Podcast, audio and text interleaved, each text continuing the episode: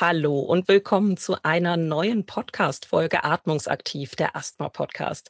Ja, in unseren vergangenen Folgen, da haben wir schon mit verschiedenen Fachärztinnen zur Asthmaerkrankung, zur Diagnose und Therapie gesprochen. Heute, da gehen wir direkt in die Praxis und das tun wir mit dem Lungenfacharzt Dr. Christian Gessner. Herzlich willkommen, Herr Dr. Gessner. Stellen Sie sich gerne unseren ZuhörerInnen kurz vor. Ja, Vielen Dank, dass ich hier sein darf. Ähm, ich freue mich sehr.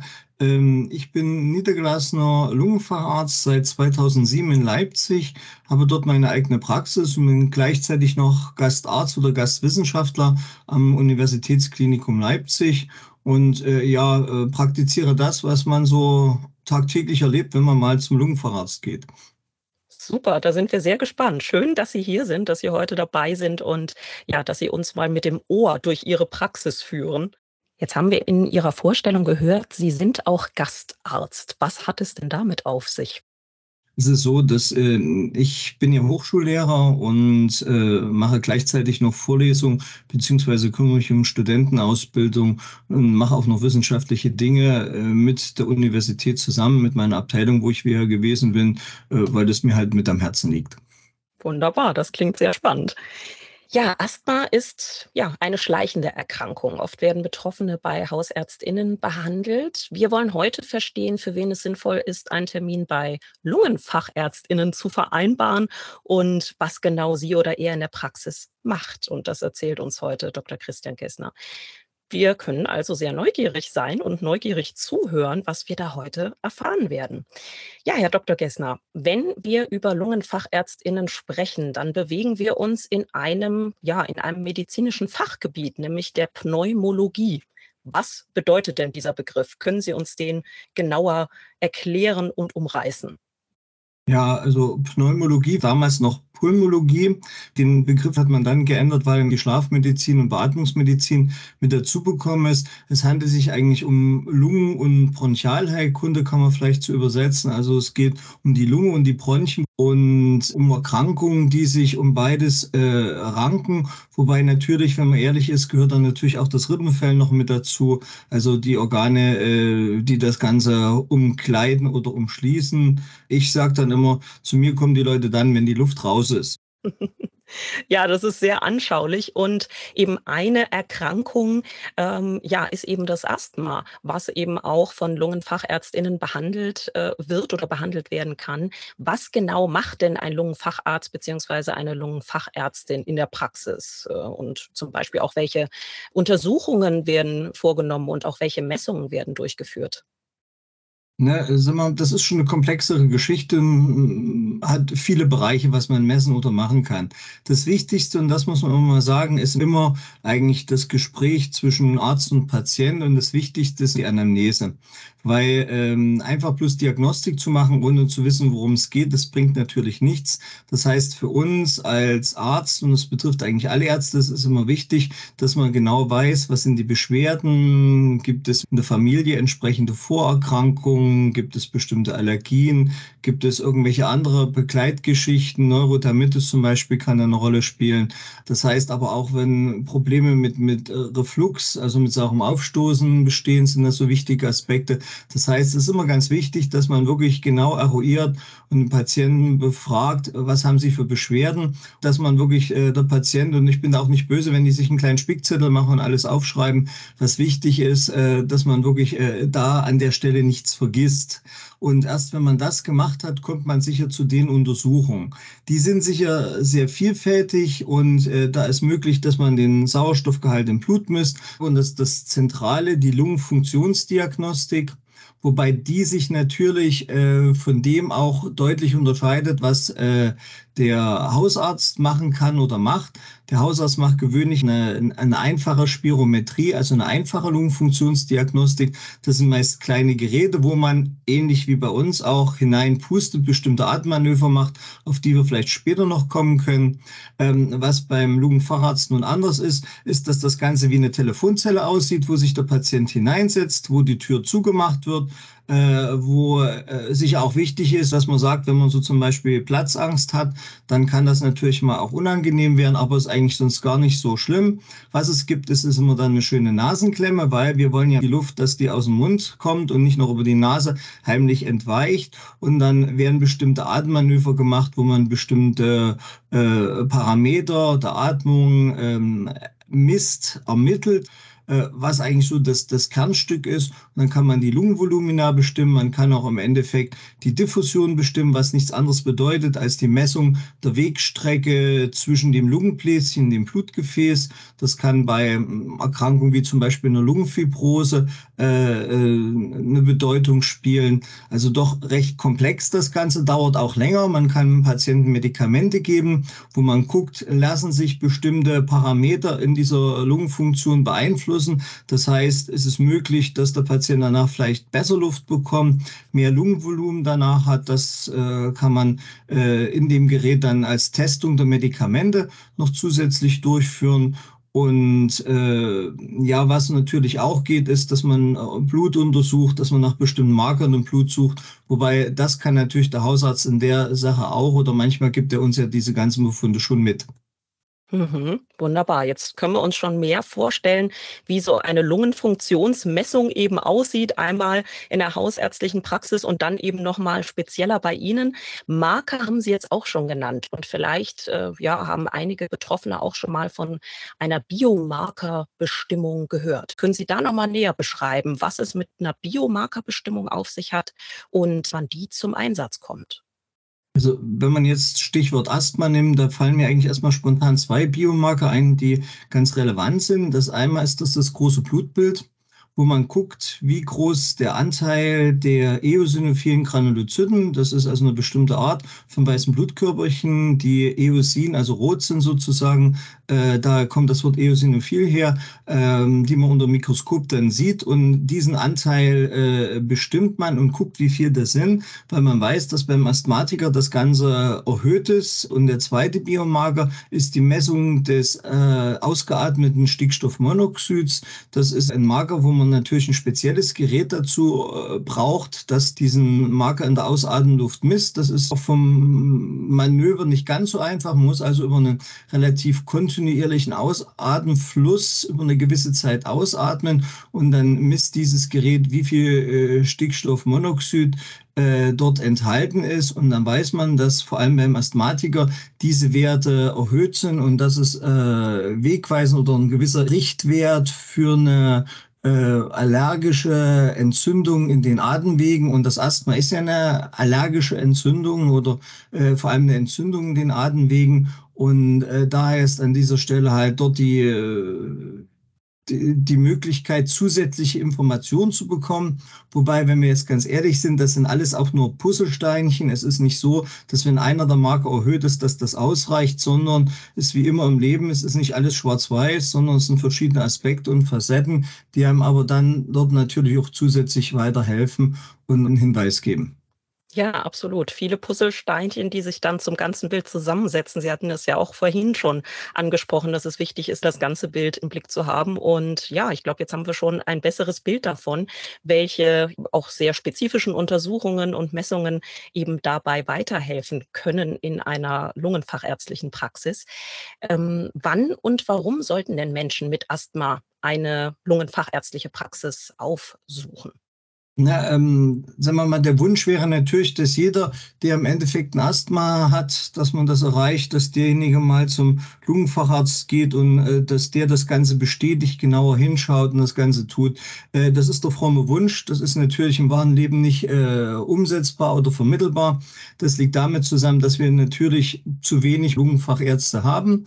Nun ist es so, dass wenn ein einfaches Asthma besteht, dass sicher der Hausarzt genauso gut und effizient und, und äh, entsprechend behandeln kann. Äh, dass aber dann, wenn natürlich ein schweres Asthma vorliegt oder äh, ein nicht leichtes Asthma vorliegt, wenn Probleme mit dem Asthma sind, mit der Asthmakontrolle, das heißt, wenn man sagt, okay, ich komme nicht zurecht, ich habe doch noch Beschwerden, ich nehme meine Medikamente, dann ist es sicher wichtig, dass äh, der Patient zum Facharzt geht, eigentlich auch in der Differentialdiagnose, also in der Abgrenzung zu anderen Erkrankungen. Da muss man natürlich sagen, ist auch die Abgrenzung zur chronischen Bronchitis oder zur chronisch obstruktiven Bronchitis auch als COPD bekannt, wichtig. Und äh, ich gebe zu, manchmal ist das auch gar nicht so einfach, das eine von dem anderen zu trennen. Und manchmal gibt es Situationen oder Krankheitsbilder, wo von beiden Erkrankungen gleichzeitig Elemente bestehen. Und äh, deshalb, äh, wenn dort irgendwelche Probleme sind, dann ist es sicher schon wichtig, dass äh, der Patient zum Lungenfacharzt geht. Es ist dann abhängig von dem, was dort rauskommt oder wie die Ergebnisse sind, ob sich das bestätigt. Sicher die Frage, äh, wie groß oder wie äh, lang die Kontrollintervalle sein können. Und da ist es sicher so, dass jemand, der nur leichte Beschwerden hat, gut eingestellt ist und wo man das überprüft, wenn der einmal im Jahr kommt oder vielleicht alle zwei Jahre oder äh, noch länger, dann ist das gut möglich, wenn das äh, der Haus Hausarzt gut äh, umsetzen kann. Bei Patienten sicher, die größere Probleme haben, die mehr Beschwerden haben, die aber auch vielleicht auf spezielle Medikamente noch angewiesen sind, äh, die beim schweren Asthma zusätzlich gegeben werden müssen, dann denke ich, gehört das Ganze doch in die Hand äh, eines Lungenfacharztes. Dann bedarf sicher schon auch nochmal des prüfenden Blickes des Fachmanns auf das Ganze. Ja, und vielleicht auch einem äh, regelmäßigen Blick, ob vielleicht Natürlich. auch was angepasst werden muss in der, also, der Therapie also Patienten mit einem schweren Asthma, die wünsche ich mir schon mindestens einmal im Vierteljahr in der Praxis. Wobei jede Praxis handelt das natürlich anders. Da hat jede Praxis natürlich, denke ich, ihren eigenen Ablauf, ihren eigenen Modus. Und da kann man natürlich niemandem was vorschreiben oder vorgeben. Mhm. Kommen wir mal konkret auf den Praxisalltag zu sprechen. Wir haben ja heute die Möglichkeit, mit Ihnen quasi mit dem Ohr ganz dicht dran zu sein am Praxisalltag. Wie sieht denn der Alltag in, ähm, ja, in einer lungenfachärztlichen Praxis aus und was können denn Betroffene bei einem Termin erwarten? Ja, ähm, was sicher ist, also man sollte als Patient doch ein bisschen Zeit einplanen in die ganze Geschichte. Ne? Das ist immer ganz wichtig. Ich erlebe das häufiger, dass man sich vielleicht an einem Tag gleich zwei oder drei Arzttermine legt. Das ist vielleicht an der Stelle äh, nicht ganz so gut, weil natürlich auch diese Lungenfunktionsuntersuchung, die ich ja vorhin schon mal angerissen habe, doch eine gewisse Zeit in Anspruch nimmt. Ne? Das sicher, wie wir es machen und viele Kollegen auch, dass man sich ja, wenn man das erste Mal in die Praxis kommt, sich auch einen Fragebogen ausfüllt, dass man bitte alle Befunde auch von anderen Fachärzten bitte mitbringt, weil natürlich die Lunge nicht allein im, äh, im, im Raum schwebt, sondern im Endeffekt im Körper ähm, eingebettet ist und da sind viele Organe daneben. Da gibt es auch viele Erkrankungen, die genauso Luftnot und ähnliche Beschwerden machen können. Und da ist es, denke ich, ganz, ganz wichtig, dass man an der Stelle auch weiß, was für Begleiterkrankungen sind, was für Medikamente werden wegen der anderen Erkrankungen gegeben und dort alle Briefe auch äh, von anderen Fachärzten mitbringen, auch über OPs, die vielleicht mal gewesen sind, dass man sich ein vollständiges Bild äh, machen kann. Dann ist es sicher wichtig, dass der Patient auch seinen Medikamentenplan unbedingt mit hat, dass man weiß, was schon gegeben wurde. Vielleicht auch Medikamente, die vom Hausarzt schon mal probiert worden sind und die nicht so geholfen haben. Und wenn entsprechend dieses Vorgespräch dann geführt ist, beziehungsweise wenn man diese ganzen Daten gesammelt hat und äh, wir machen es halt so, dass wir äh, eine Akte haben, die einfach nur noch digital ist, dass wir uns die Befunde alle einscannen, sodass wir sie zur Verfügung haben. Und danach äh, schließen wir halt äh, die entsprechende Lungenfunktionsdiagnostik an, die beim Asthma in der Form besteht, dass wir, das hatte ich noch vergessen, natürlich bei den Patienten zusätzlich auch einen Allergietest machen, wenn dort Allergien in der äh, Vorgeschichte sind, in der Anamnese sind, der Patient berichtet oder dass er äh, bestimmte Allergiebeschwerden hat zu bestimmten Zeiten, dann würde man natürlich gleich einen Allergietest mitmachen und gleich schauen, wie sieht das Ganze dort aus. Dann würde man halt die anderen Tests, was ich sagte, die Lungenfunktion gezielt durchführen und äh, danach setzt man sich mit dem Patienten halt hin und wertet diese ganzen Befunde aus und macht einen Plan, wie es dann weitergeht mit der Therapie. Sehr schön. Jetzt haben wir, glaube ich, eine gute Vorstellung, wie es so abläuft. Und Sie haben uns auch schon ein paar Tipps zur Vorbereitung mitgegeben. Ne? Also wir halten fest, Zeit mitbringen für den Ersttermin, tendenziell noch ein bisschen mehr als für die Kontrolltermine und äh, sich auch vorbereiten ne, mit entsprechenden, mit entsprechenden ja. Arztbriefen und so weiter ausgerüstet. Das hilft Ihnen weiter. Wie sieht das aus mit einem Asthma-Tagebuch? Ist das hilfreich? Also wenn äh, der Hausarzt jetzt einmal mal eine Therapie schon begonnen hat und wenn der Patient schon unter Therapie steht und der Hausarzt hat dem Patienten so ein Asthma-Tagebuch mitgegeben und das ist vom Patienten geführt worden, dann hilft uns das schon weiter.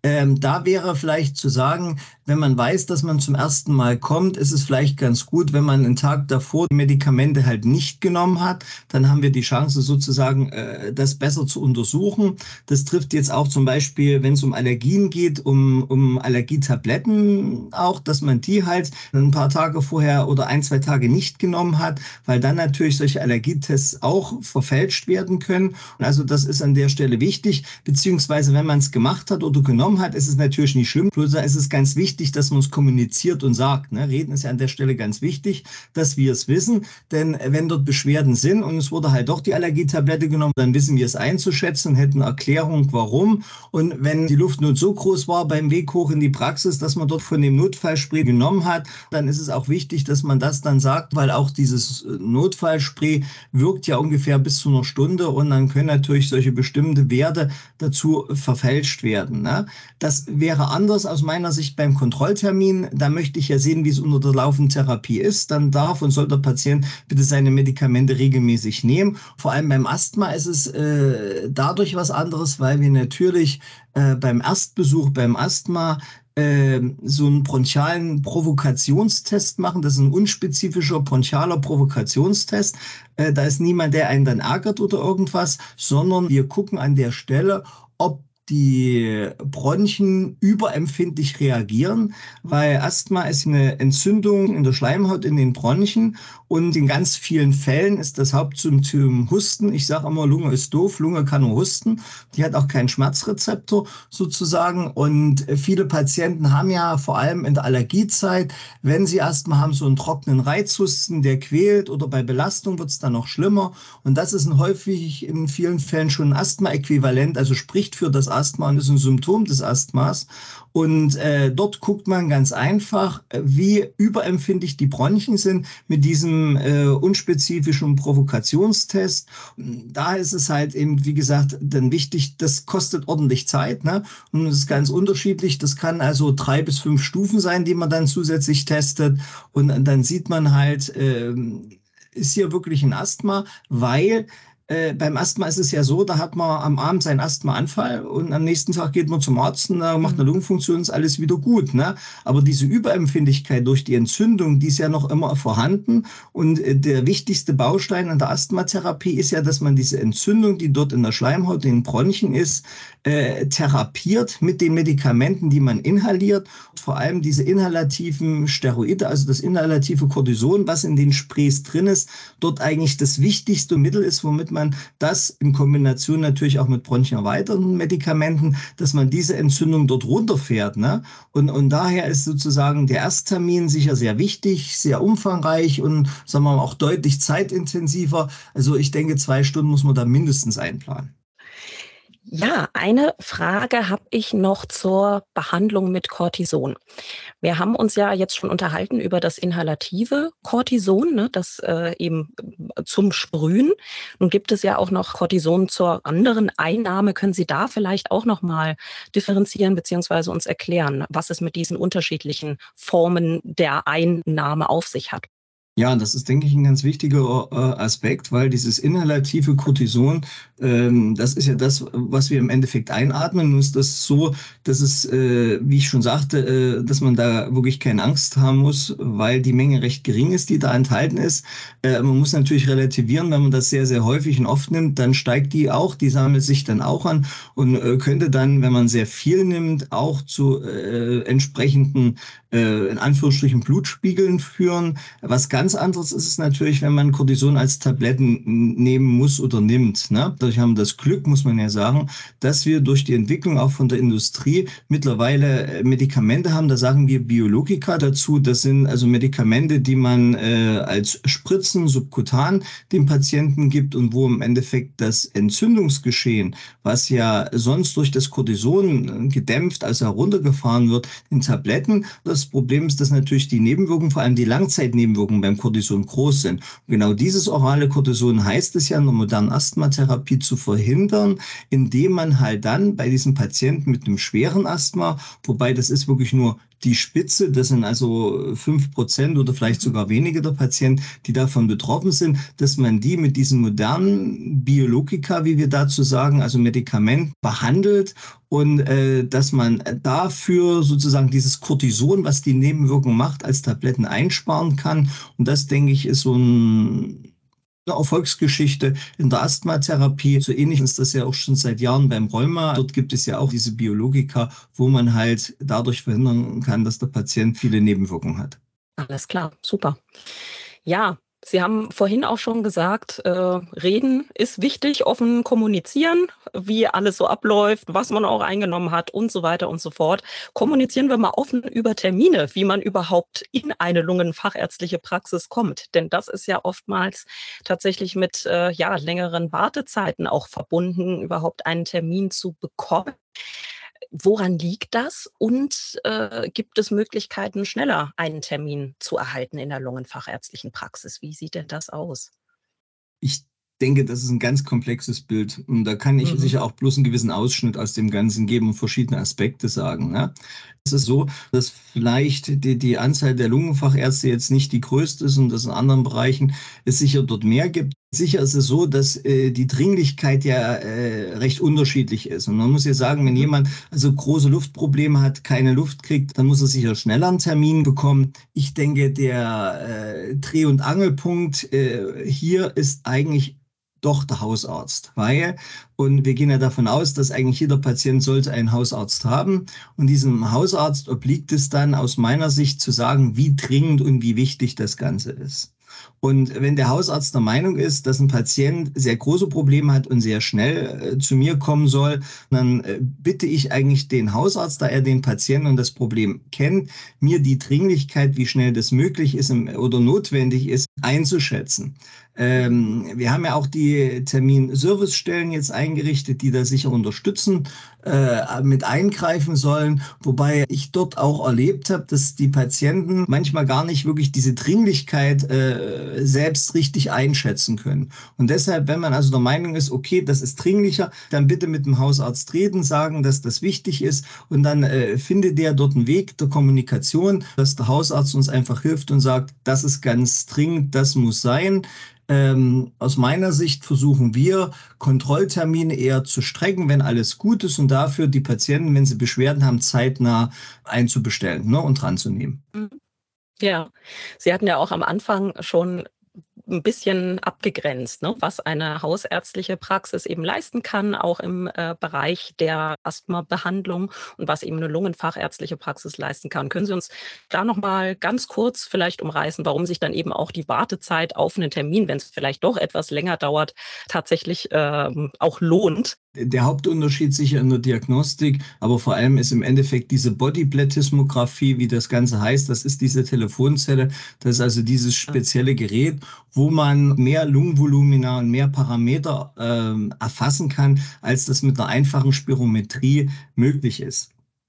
Bei der einfachen Spirometrie ist es ja so, dass wir die maximale Einatmung messen, die maximale Ausatmung messen und äh, die Menge des Lungenvolumens, was man in einer Sekunde so schnell wie möglich ausatmen kann. Ne? Das ist die Sekundenkapazität, die man misst. Das sind sozusagen die Standardparameter. Das kann im Endeffekt äh, der Hausarzt mit einer Spirometrie auch erfassen und messen.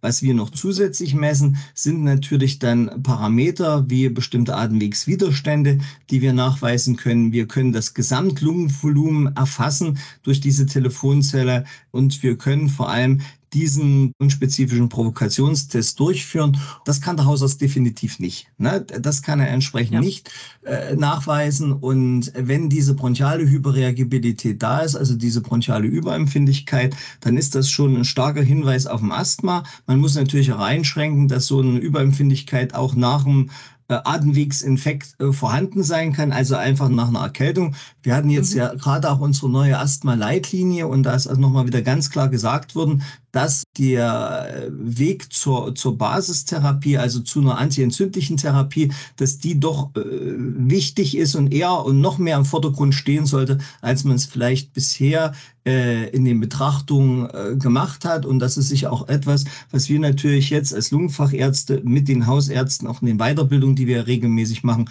besprechen werden und diese Informationen weitergeben. Super. Ja, ganz, ganz herzlichen Dank erstmal bis dahin, Herr Dr. Gessner. Da haben wir doch einiges ja sehr anschaulich auch gelernt. Und danke erstmal dafür, dass Sie uns mitgenommen haben in die vielen Bereiche Ihrer Praxis äh, bis hin in die sogenannte Telefonzelle. Das war doch wirklich sehr, sehr spannend, da genauer hinzuhören. Zum Abschluss habe ich noch eine Frage an Sie. Sie hatten eben schon Ängste angesprochen. Klar, Ängste von Betroffenen rund um das Thema Asthma. Haben Sie denn aus Ihrer Praxis heraus noch einen persönlichen Rat, um Betroffenen mit Asthma Sorgen und Ängste zu nehmen? Also ähm, man muss mal sagen, ähm, zwei, zwei Dinge zu, zur Angst. Das eine habe ich ja schon gesagt, bitte keine Angst vor diesen inhalativen Steroiden, also dem Cortison dort zu haben. Ähm, es ist eigentlich die wichtigste Basistherapie, die wir haben. Und im Endeffekt ist es eine Entzündung und die müssen wir behandeln. Das Zweite ist, dass ich also Patienten manchmal habe, das ist ein ganz anderer Aspekt, die sagen, um Gottes Willen, jetzt habe ich Asthma, ist ja ganz schlimm. Ich sage dann immer, wenn ich die Wahl habe zwischen Asthma und COPD, dann würde ich mich glatt fürs Asthma entscheiden, weil Asthma ist ja eine Erkrankung, wo wir durch ähm, Reaktion auf ein Allergen oder irgendwas äh, eine funktionelle Einschränkung haben, dass die Atemwege sich zusammenziehen. Das ist anders als bei der chronischen Bronchitis. Dort haben wir einen Lungenstrukturschaden. Es ist richtig, dass natürlich auch beim Asthma ein Lungenstrukturschaden entstehen kann. Aber im Endeffekt, ich habe hier häufig die besseren Karten beim Asthma. Ich mache eine Therapie, um Elend zu verhindern. Das heißt, ich mache eine antientzündliche Therapie, damit die Lunge gut bleibt. Ne? Und damit mhm. man, ich sage dann immer in 30, 40 Jahren auch noch gut Luft bekommt. Ne? Darum ist die Idee, mir geht's jetzt gut, ich setze es ab. Es ist einfach so, dass bei den Medikamenten für Asthma, vor allem da, wo das Cortison drin ist, das dauert 14 Tage bis vier Wochen, ehe das besser wird. Und wenn es besser wird, dann setze ich es ab und dann, äh, wenn ich Pech habe, bin ich nach äh, vier Wochen sozusagen in Anführungsstrichen wieder in der Steinzeit. Das heißt, es ist alles, wie es davor war. Und dann geht das Ganze von vorne los. Und ich sage dann immer böse, man kann das auch mehrfach machen äh, und, und wiederholen und dann nochmal üben. Äh, das heißt also, es ist in vielen Fällen, vor allem wenn es sich jetzt nicht um ein saisonales Asthma handelt, also wo ich sage, okay, wenn die Bürgerblüte habe ich vier Wochen mhm. Probleme und ja. danach ist alles gut. Wenn also ein schwereres Asthma ist, dann läuft es halt auf eine lebenslange Therapie hinaus. Das, was wir hinkriegen wollen, und das ist wir auch so ein neues Stichwort, nennt sich erstmal Remission, was nicht heißt, dass das erstmal geheilt ist, sondern völlig verschwunden ist, sondern dass der Patient durch eine regelmäßige Einnahme vor allem, und dass das wieder diese antientzündlichen Medikamente erreicht, dass er eigentlich mit dem Asthma gar keine Beschwerden mehr hat und völlig normal sein Leben leben kann. Und das ist mhm. das, was wir ja erreichen wollen. Und da geht es natürlich in vielen Fällen um Lebensqualität. Das heißt also, ich sage mal den Patienten, wenn sie ihre Medikamente regelmäßig nehmen und so ein bisschen auf uns hören, das sagt man, man stirbt mit Asthma, nicht am Asthma, ne? wenn man das alles richtig macht mit Medikamenten. Und deshalb also auch keine Angst und keine ganz großen Bedenken in der Sache. Okay, keine Angst, keine ganz großen Bedenken und dranbleiben, habe ich rausgehört. Richtig. Dranbleiben an der Behandlung und eben auch an, an den Terminen, dass das Asthma eben äh, unter Kontrolle bleibt und man Richtig. ein gutes Leben mit Asthma führen kann. Ganz herzlichen Dank für dieses tolle, informative Gespräch mit Ihnen, Herr Dr. Gester. Vielen Dank, hat mir sehr viel Spaß gemacht. Ja, und mehr Infos und spannende Inhalte, die findet ihr auch auf asthma-aktivisten.de. Und mit Fragen oder Feedback zu dieser Folge und unserem Podcast, da meldet ihr euch gerne per E-Mail bei uns. Die Adresse, die findet ihr wie immer in der Beschreibung. Ja, damit kommen wir zum Ende unserer Know-how-Folge rund um den Besuch in der Lungenfachärztlichen Praxis. Ich freue mich, wenn ihr bei der nächsten Folge Atmungsaktiv wieder dabei seid. Macht's gut, bis dann.